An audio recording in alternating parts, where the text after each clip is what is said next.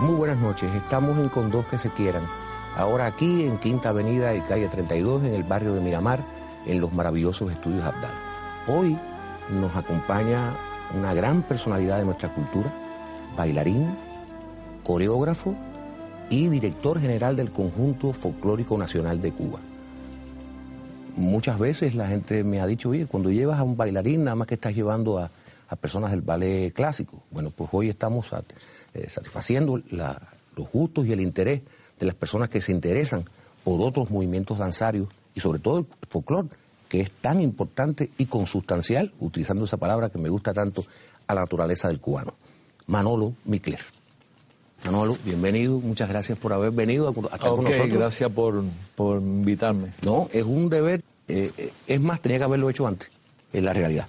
Eh, yo quiero empezar porque María Los Ángeles García, relacionista pública del conjunto, me hizo llegar esto muy bien impreso, por cierto, del 45 aniversario, en el 2007, en este programa, y tiene una, una frase, hay una cita que hace Martínez Furé sobre eh, Fernando Ortiz, y la incluyó aquí, donde dice, ciencia, conciencia y paciencia en la defensa e ilustración de nuestra cultura popular tradicional. ¿Qué quiso decir don Fernando cuando dijo eso? Bueno, ese en mm, principio te digo que esa es una máxima del conjunto folclórico nacional. Ciencia, porque para nosotros hacer nuestros espectáculos hay que realizar un trabajo mm, de investigación. Conciencia, porque hay que hacerlo eh, a plenitud de lo que estamos haciendo y de eh, asumir todas nuestras tradiciones. Eh, es lo que yo interpreto de esta ciencia, conciencia y paciencia como dice Obatala, humildad y paciencia. Paciencia para rescatar, poder rescatar y para poder eh, llevar a cabo todos nuestros propósitos. Bueno. Y eso es una máxima del conjunto. Ahora, cuando, cuando hablaste ahora, por supuesto, Batalá, me estás llevando la siguiente pregunta, sobre todo para saber sobre qué terrenos camino. Tú eres un iniciado, o sea, tú eres una persona religiosa. Yo soy iniciado hace 21 años en el culto a los orillas. Eh, mi orilla, o sea, del cual estoy iniciado, soy hijo de Yemayá perdóname que te interrumpa, pero aquí tuvimos una invitada que, no voy a decir el nombre por ética, que es una persona que está iniciada también en los cultos afrocubanos, y cuando dijo el nombre de su oricha, se ha dicho el santo, después me llamó y me dijo, no, yo no digo el nombre de mi oricha porque aprovechan y me hacen daño. No es tu caso. No es mi caso. Te lo puedo decir ahora mismo, si, así lo quieres, te lo digo. Mi nombre, mi nombre verdadero es Nicolás Manuel García Micler. Después que eso podemos, hablarlo posteriormente, pues me, pusieron Manolo Micler.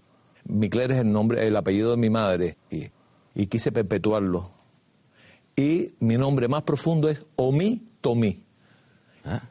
El que el agua lo favorece, el favorecido por las aguas. Ahí está. Bueno, por eso lo de Mayar. Sí.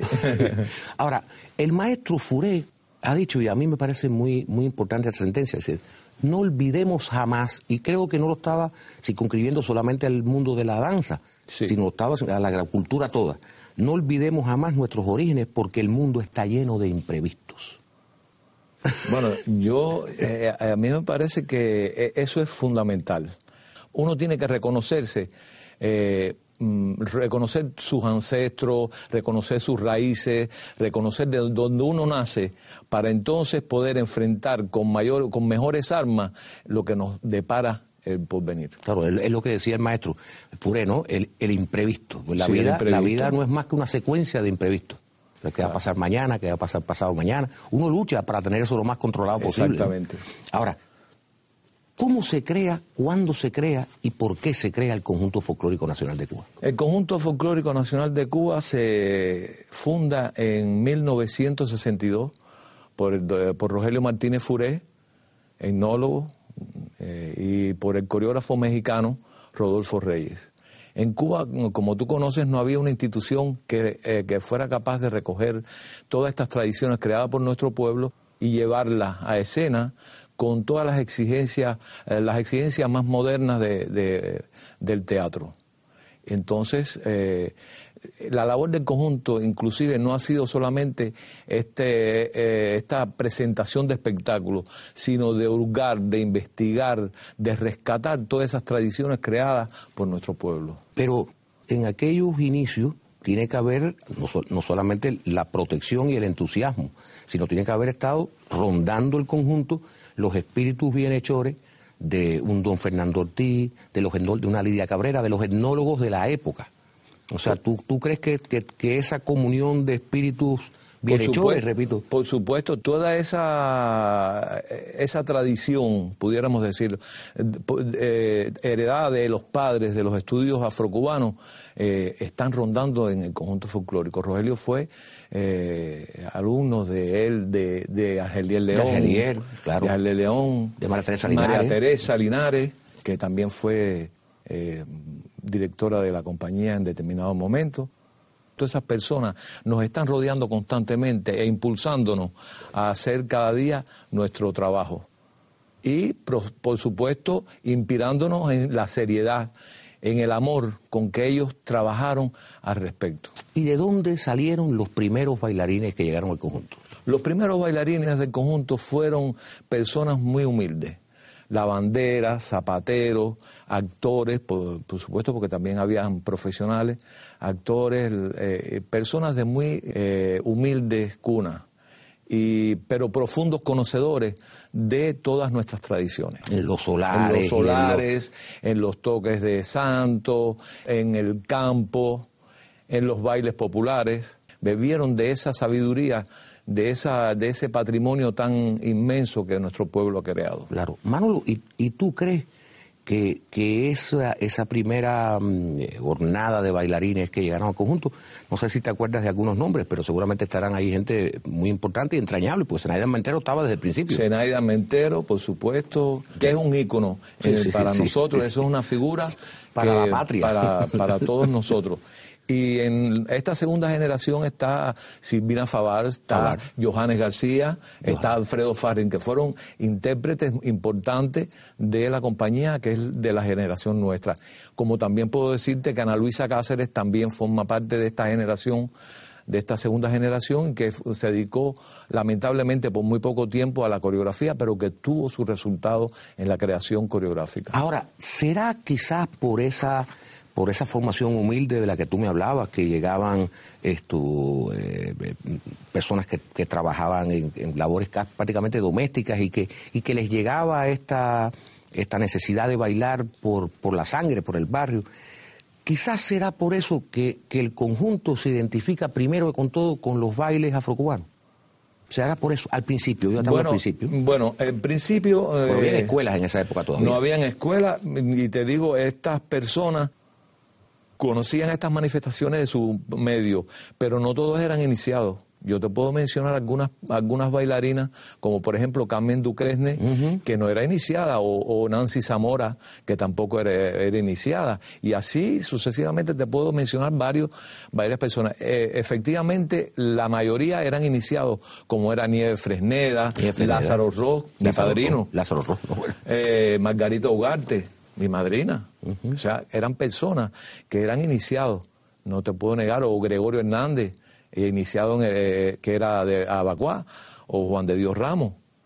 O sea, personas que, que sí aprendieron de su, de su medio. Por eso yo me considero afortunado, porque pude beber de, de, de la mano directa de estas personas que conocían profundamente nuestras tradiciones. Pero ¿Qué, ocurre cuando hoy uno ve el conjunto? Bueno, no es mi caso, como tú sabes, pero muchas personas del público seguramente. Ven primero una ausencia mm, palpable, es muy visible, de que no hay eh, personas de raza blanca en el conjunto. Y eso da la impresión como de, que, como de que el conjunto folclórico solamente se dedica al baile puramente africano, desdeñando a un lado otras manifestaciones de la cultura cubana, como puede ser la música campesina, la música vernácula en otro sentido, el bolero, en fin, otras manifestaciones que ustedes tienen la obligación, por supuesto, y el deber de llevar al, escenario. Bueno, pero eh, mira, Mauri, eso no es, no es tan exacto. Qué bueno. Eso no es tan exacto. bueno que no porque yo te puedo decir eh, que, eh, si, mm, hablándote de la actualidad, en la actualidad hay muchos blancos, por supuesto, provenientes de las escuelas de arte. Pero siempre desde el inicio hubo personas eh, de la raza blanca que estuvieron mínimo. Yo, por ejemplo, que soy de la generación del año 66, pero es verdad, al principio había muchos negros, pero realmente en, en esos momentos la gente que dominaba más los bailes eran por tradición familiar. Y entonces, los que se dedicaban más, los que tenían más tradiciones de estas, eh, de estas raíces, eh, por supuesto eran razas, gente de negra, los, los negros y los mulatos. Ahora, con relación a los espectáculos, el conjunto siempre desde sus inicios fue manifestada las dos raíces de nuestra cultura, o sea, la de proveniente de Europa y la de proveniente de África. Porque te puedo mencionar el primer ciclo, el ciclo Yorubá, eh, era de, eh, eh, de, los dioses, un ciclo dedicado a los dioses, a los orishas. El ciclo Congo, pero antes de bailar el ciclo Congo había, se tocaba o se bailaba una contradanza para ver el mundo de, de, los, de los dominados y de los dominantes. Claro. Y entonces ya el tercer espectáculo, que era el ciclo de rumba y compasa, era la síntesis de ambas culturas, de, ambos, de ambas tradiciones. Pero tú, tú podrías arriesgarte, por ejemplo, a decir en televisión que, el conjunto folclórico nacional fue uno de los primeros, ah, no, estaba creado danza contemporánea en esa época, solamente estaba el ballet, que fusionó en el escenario las dos culturas, la ibérica y la africana.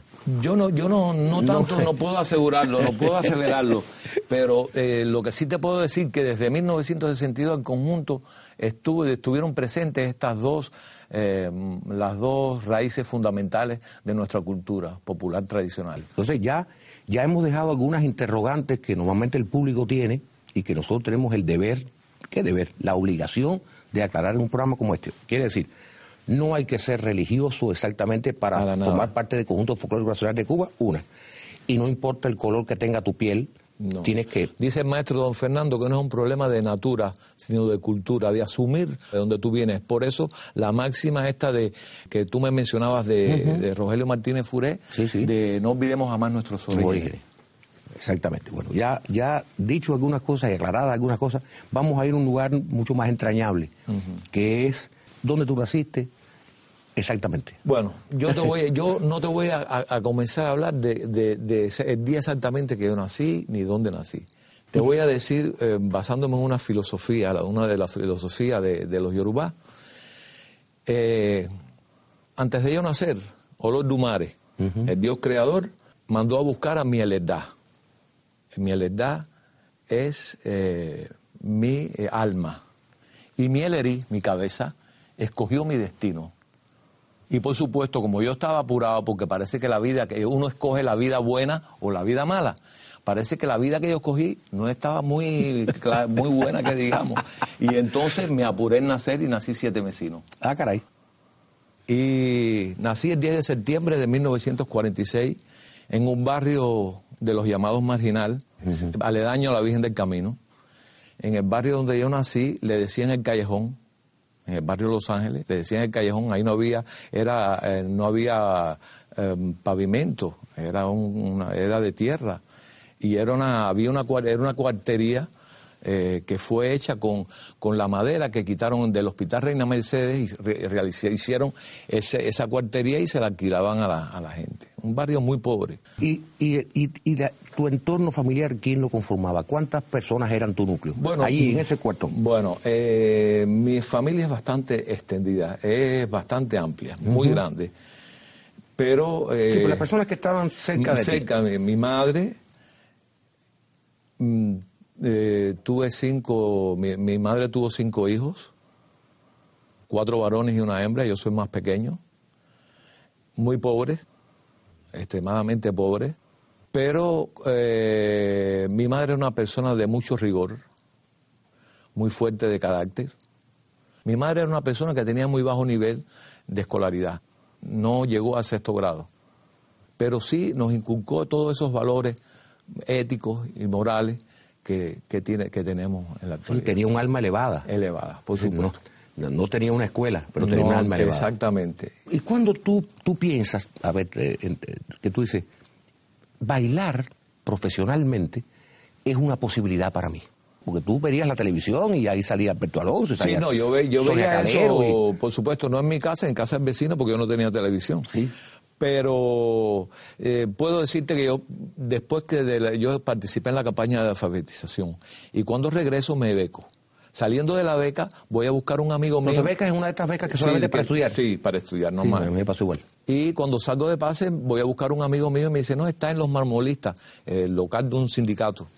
Cuando llego, había, estaba un, un grupo de aficionados eh, que había allí, que dirigía la maestra Graciela Chao, y faltaba un bailarín. un ¿Sobre qué año estamos hablando, Manolo? Estamos hablando del año 63, 1963. Ujú, Sí, ah, tenías muy bien poquito. Sí. Y entonces faltaba un bailarín y me dicen, "Mm, ¿tú te atreverías a bailar la troika?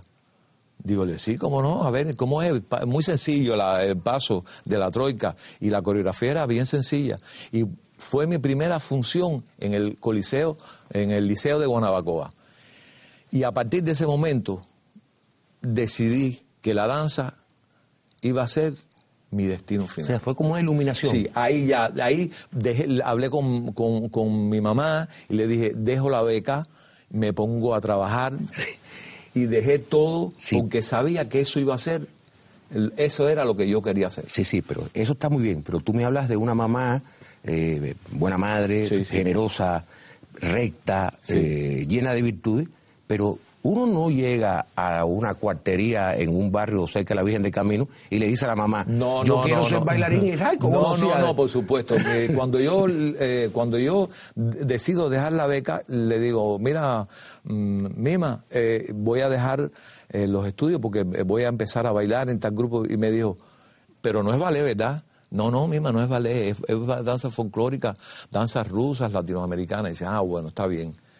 Sí, qué cosa. Y, y tú sabes que yo recordaba, y te voy a hacer la pregunta ahora, ahora como tú me, me nombraste los bailes de la época, yo digo, ¿por qué tú crees que muchos de esos bailes ya hoy están en desuso? El cha-cha-cha, la gente no baila bolero, la gente no baila danzón en líneas generales. Bueno, en, en sentido general, primeramente yo creo que han, los, los lugares donde se baila ese tipo de música han disminuido.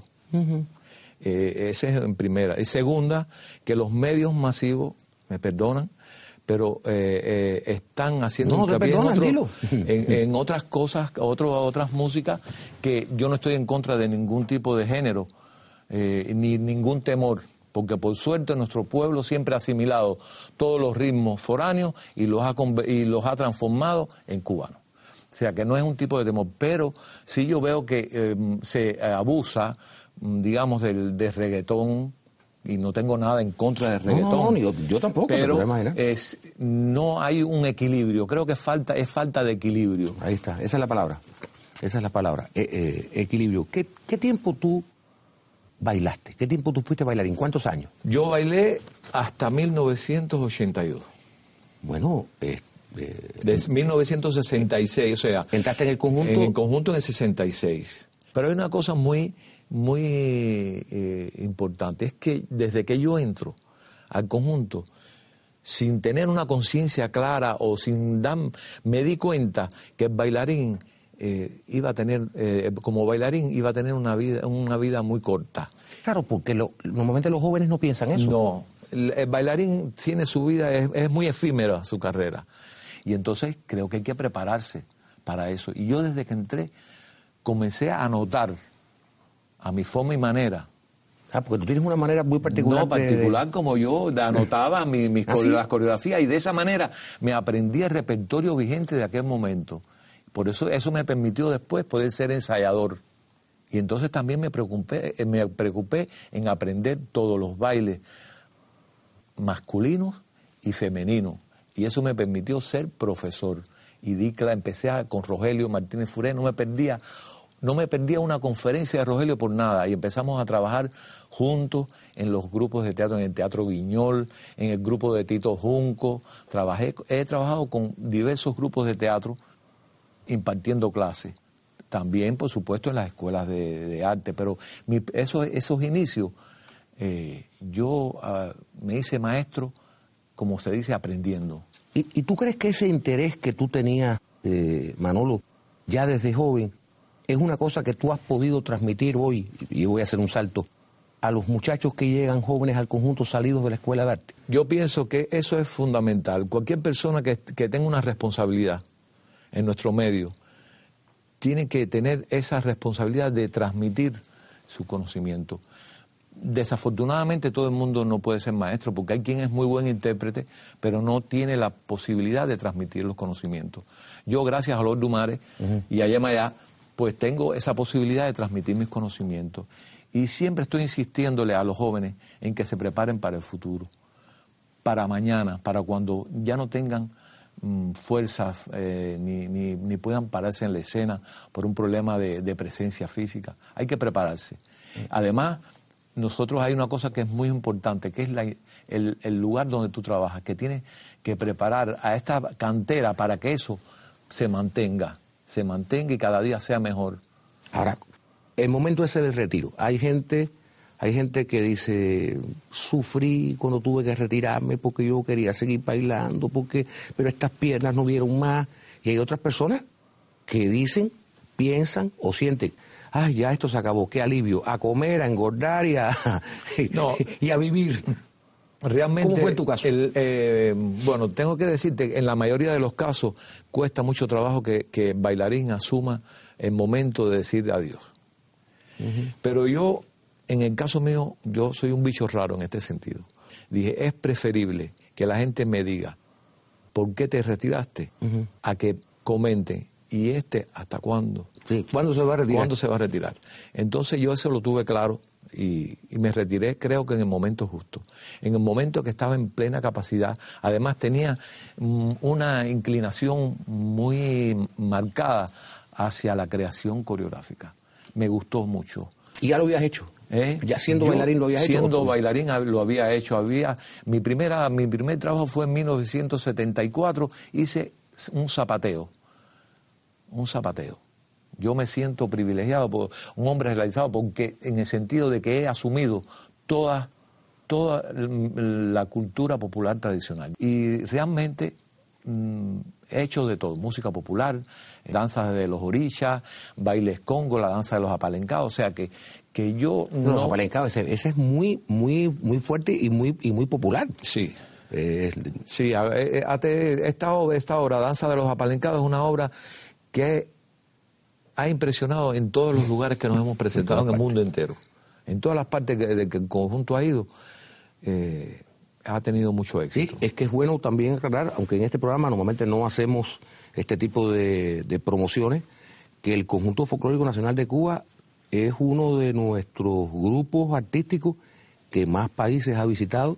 Yo, yo no sé si quedan países. No sé bueno, yo, yo te digo, yo, soy bastante, yo soy bastante malo con los números y, eso ahí sí, pero te puedo decir que, que más de 80 giras internacionales ha hecho el conjunto. Yo creo que nos queda Australia, y algunos países asiáticos que no hemos visitado, pero hemos visitado muchos países de Europa, América, del sur, del norte y del centro, y el eh, Caribe. Y África. Y África. Hemos estado en giras artísticas por Angola, Mozambique, Ghana. Eh, y quisiéramos ir a Zambia. Argelia. Yo, creo que es indispensable. Argelia. Que África, para el conjunto folclórico nacional de Cuba, es absolutamente eh, indispensable. Y tú me decías hace un ratico, Manol, que, que tu manera muy particular de hacer coreografía, o sea, cuando tú dices mi manera muy particular es, ¿cómo se hace una coreografía? Bueno, lo primero... ¿O cómo lo haces tú? O sea, como... Bueno, yo pienso que todo el mundo, lo primero, querer ser coreógrafo, querer eh, eh, gustarte hacer, hacerlo.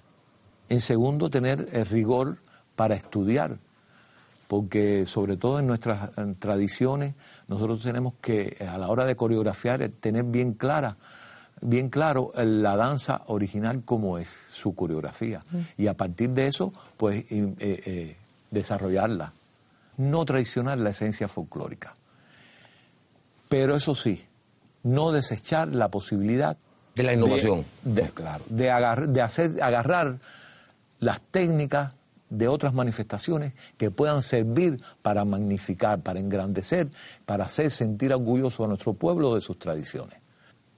Además, la tendencia que hay en el mundo en la actualidad desde el punto de vista coreográfico, nosotros no podemos vivir de espalda a la realidad porque nosotros mismos estamos cambiando constantemente. Es que lo pueden convertir en ballet claro, en, un museo. Y ese es el objetivo del conjunto desde sus inicios. El conjunto no es un museo, porque nosotros no hacemos folclore, el folclore lo hace el pueblo. Una rumba no está hecha para ser puesta en, en un escenario, es para gozar en el solar. Claro. O, o, Sí, sí, por sí. ejemplo, las, las danzas dedicadas a Yemayá es para, para comunicarse con, con, su, con los dios, con los orichas, en un toque de santo. A ver, pero voy a, voy a seguir curioseando para yo estar tranquilo y para irme por mi casa esta noche con la tranquilidad de que sé un poquito más de folclore. En el ballet clásico hay una serie de los, la- los pasos, cada paso tiene nombre, entre chat y eso, y después tiene- tienen sus nombres, nombres eh, devenidos del francés, prácticamente todo. Cada uno de esos pasos que uno ve cuando uno ve el conjunto folclórico, tienen nombres también. Bueno, hay algunos nombres, por ejemplo, sobre todo eh, los toques. Y uno identifica, digamos, determinados pasos con el toque que, que hace el tambor.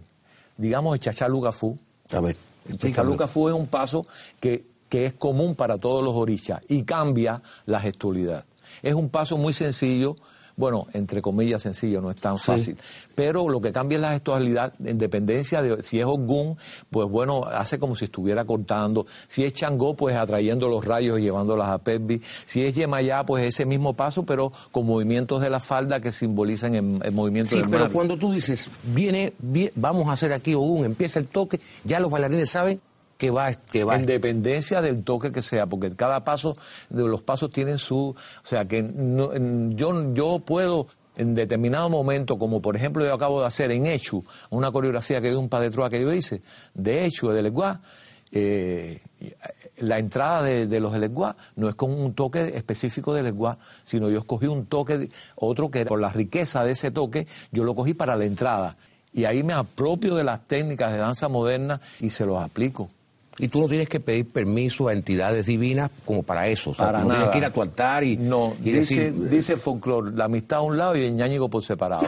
Una cosa es, sí, no, una cosa es Manolo, Manolo mm, religioso y una cosa es Manolo artista, aunque, re- aunque para mí eso sea fuente de inspiración, aunque para mí eso sea la vida. Sí, eso no tiene nada pero que no ver. tienes que pedir permiso cada vez que No, vas a hacer. Voy a violentar esto, voy a hacer lo No, otro. no, esos son fanatismos que no, no tienen nada que ver conmigo. Ahora, yo quisiera que tú me hablaras de una persona que ya nombraste, dijiste mi padrino, pero que es una, un- una persona capital dentro de la cultura cubana. Y yo pienso, y es mi criterio, no lo suficientemente reconocido, y creo que cada día debíamos hacerle un homenaje a Lázaro Ross. De Quisiera acuerdo. que me hablaras de él. De acuerdo. Bueno, primeramente quiero decirte, Lázaro, mm, para mi criterio como artista, como artista folclórico, es una de las voces más privilegiadas que tiene. nuestro- Bella voz, bella. Privilegiada que ha tenido No tuvimos antes ni tenemos todavía. ni tenemos aún.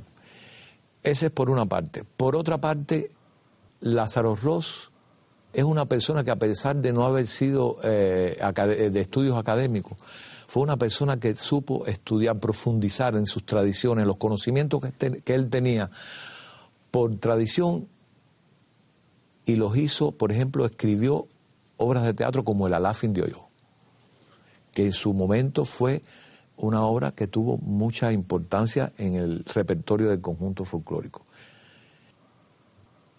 Hizo una serie de discos, Aquí es una grabó. antología, Aquí lo grabó en este estudio. Bueno, en este estudio no, en estos estudios. que para mí es Ya muy enfermo, ya, ya estaba muy Sí, ya enfermo. estaba muy enfermo, pero de una gran importancia, porque rescata los cantos más eh, olvidados, él los tiene ahí, de todos los orillas. Para mí la obra de Lázaro Ross es fundamental en la historia del arte folclórico en sentido general. ¿no? Y además no tuvo ningún prejuicio cuando Carlitos Alfonso y Síntesis lo llamó para que los asesorara haciendo aquellos primeros discos de ancestros. Él lo hizo con mezcla. Con mezcla también, con mezcla, ¿cómo no? Fue, pero con síntesis fue fundamental para ese eh, disco ancestro. Bueno, tú tienes una... Vamos otra vez a la cosa personal. Sí. Tú tienes una familia, tú estás Sí. casado, Sí. eh, tienes tres hijos, ¿Tienes tres, Cuatro. no? Tienes cuatro. Cuatro. Ah, tienes cuatro. Yo conozco, aquí vive uno solo, ¿no? Aquí vive la hija mía mayor. La hija tuya Mis otros tres viven en el exterior. Viven, viven en- fuera de pero tienes un contacto con Sí, ellos, por supuesto. constantemente. Acaban de, de venir en diciembre, se pasaron el fin de año conmigo. Háblame, háblame de Manolo Micler, padre y esposo. Bueno, yo me casé en dos ocasiones. Me casé con mi primer matrimonio con Miriam, que tenemos muy buena relación y la quiero Qué muchísimo, bueno. la madre de, de mis primeros dos hijos, Naet y Dasi. Y mm, mi segundo matrimonio fue con Maida Calle. Maida Calle, bailarina, Bailarina. de bailarina de ballet y cambió, viró de palo para rumba y se, y se- Viró de palo- tutú, viró de tutú para de rumba. tutú para la rumba.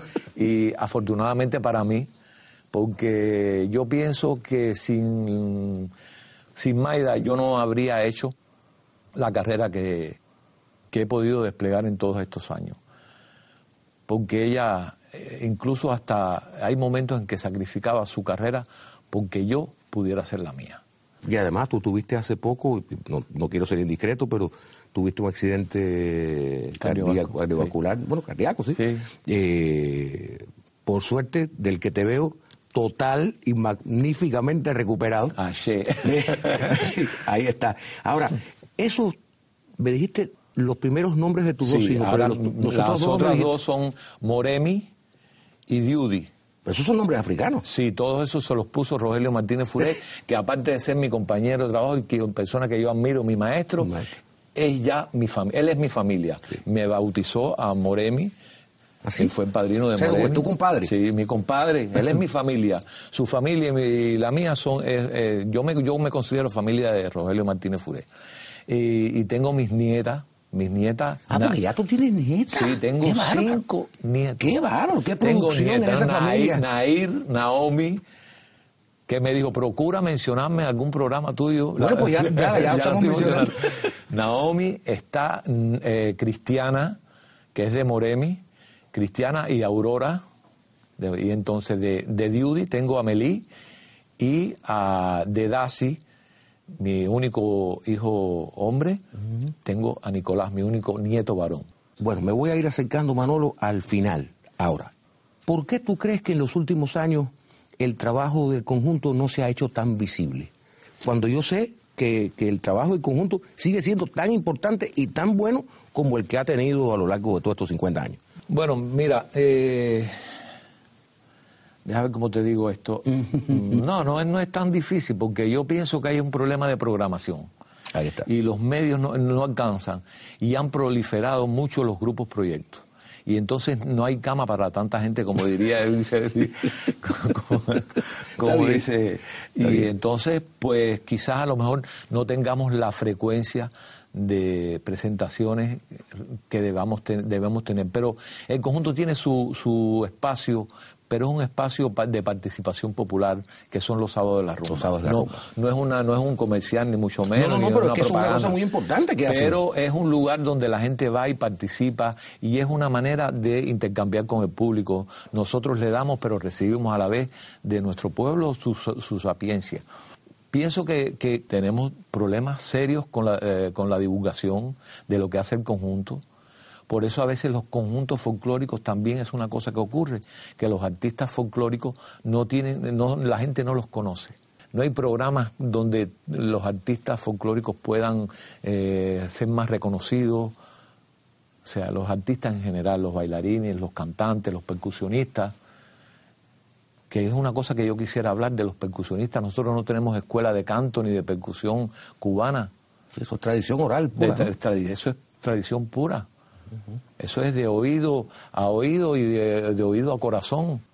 Que nosotros tenemos mm, un proyecto de, de hacer esta, es- esta escuela que pienso que es muy necesaria. Bueno, a- ahora yo quisiera que tú me hicieras una reflexión final con respecto a esa realización y a esa felicidad que tú tienes de haber logrado ser un buen bailarín. Tú no pensaste nunca llegar a ser el director del conjunto folclórico Ah, nacional de Cuba. De haber logrado ser un buen hijo, un buen esposo, un buen padre, un buen aprendiz de tus maestros, un buen hijo de Yemayá, ah. por lo tanto, un buen cubano. Quisiera que tú me dijeras. Bueno, mm, te digo, mm, yo pienso que todas las personas tenemos oculto dentro nuestro talento. Lo que no a veces no encuentra la manera de tú poder desarrollar todas esas potencialidades. Y felizmente hubo un enero del 59 que me dio la posibilidad de vivir un momento de efervescencia donde donde la cultura era algo importantísimo, empezando por la campaña de alfabetización. Me dio la posibilidad de codiarme con personalidades, artistas, que a pesar de yo no ser un, una persona de estudios académicos, estar con ellos 10, una hora, dos horas, eran verdaderas clases magistrales. Y te hablo de Roberto Blanco, te hablo de Nelson Dor, te hablo de Adolfo de Luis, te hablo de Berta Martínez, te hablo de Luis Trápaga, te hablo de Santiago Alfonso, mi maestro, gran maestro que me dio rigor. Te hablo de, muchos compañeros, es muy difícil mencionarlo y les pido, les pido que me perdone si alguno se me olvida. Me siento realizado porque he podido hacer lo que he querido hacer y me siento muy feliz de vivir donde vivo. Y todo aquel que me conoce sabe que yo fuera de Cuba, de este país, no puedo estar más de dos meses, dos meses y medio cuando más, porque me gusta estar cerca de mis matas, me gusta con ver a mis vecinos. Entonces todas esas cosas unidas me han hecho a mí un hombre realizado. Bueno, yo, yo, yo te agradezco mucho, Manolo, que tú hayas venido. A mí me has aclarado una cantidad de cosas, espero que a los televidentes también. Yo, te digo, te agradezco tu, tiempo, tu tiempo para venir a conversar un rato con Amaury aquí en la televisión. Y, quería terminar con una, con una frase que me parece fantástica. Todo Iván Eshu. Todo Iván Eshu, que lo que hicimos no puede ser desecho. Exactamente. Te quiero mucho. Gracias. Muchas gracias. Hondos de la misma celda o del mismo andén